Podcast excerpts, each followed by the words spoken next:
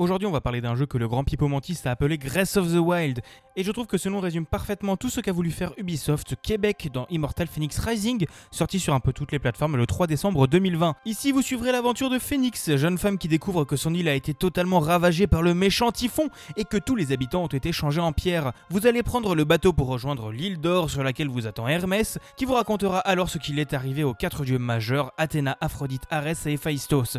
Ils ont perdu leur essence et se sont fait transformer en quelque chose d'inoffensif par typhon. Et comme d'habitude dans la plupart des jeux vidéo, vous allez devoir partir les aider pour sauver le monde. La petite subtilité amenée par le jeu est que techniquement vous ne jouez pas au jeu, mais vous suivez une histoire racontée par Prométhée à Zeus. Vous aurez donc le droit à des superbes doublages par Loïc Oudré et Lionel Assier, vu comme Ubisoft a fait la majeure partie de sa com sur ce nom, ça doit être important, et des petites vannes de bons gros boomers lâchés par Zeus toutes les 5 minutes. Concernant le gameplay, on va être sur un parfait mélange entre les Assassin's Creed modernes et Zelda Breath of the Wild. Vous prendrez d'Assassin's Creed les contrôles global des armes, avec des gâchettes pour taper, les jauges de déséquilibre, plein de capacités à améliorer et un monde blindé d'icônes. Et de Breath of the Wild, vous récupérez un monde totalement ouvert, une jauge d'endurance, plein de petits sanctuaires avec des énigmes et des combats, un paravoile et la possibilité de grimper absolument partout.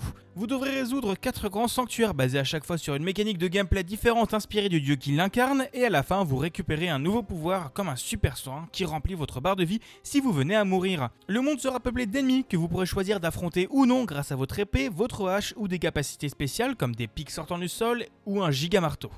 Et un peu partout, vous aurez aussi de petites énigmes comme des boules à retrouver pour refaire des constellations, des défis de plateforme ou encore des partitions à retrouver. Vous l'aurez bien compris, on sent de quel côté s'est inspiré Ubisoft Québec pour sortir ce jeu. Clairement, je n'ai pas ressenti le même sentiment d'émerveillement que dans Zelda Breath of the Wild. L'humour est très lourd par moments, le genre de vanne que l'oncle bourré fera un repas de famille.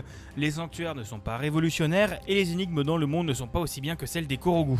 Mais d'un autre côté, on est quand même sur un bon succès d'année de Zelda. Le monde est plutôt joli, les musiques sont plutôt cool, les temples principaux, bien que pas forcément révolutionnaires, amènent quand même quelques bonnes idées d'énigmes filant une mécanique. Et bon, pour être oui, certaines blagues m'ont fait sourire, voire franchement rigoler.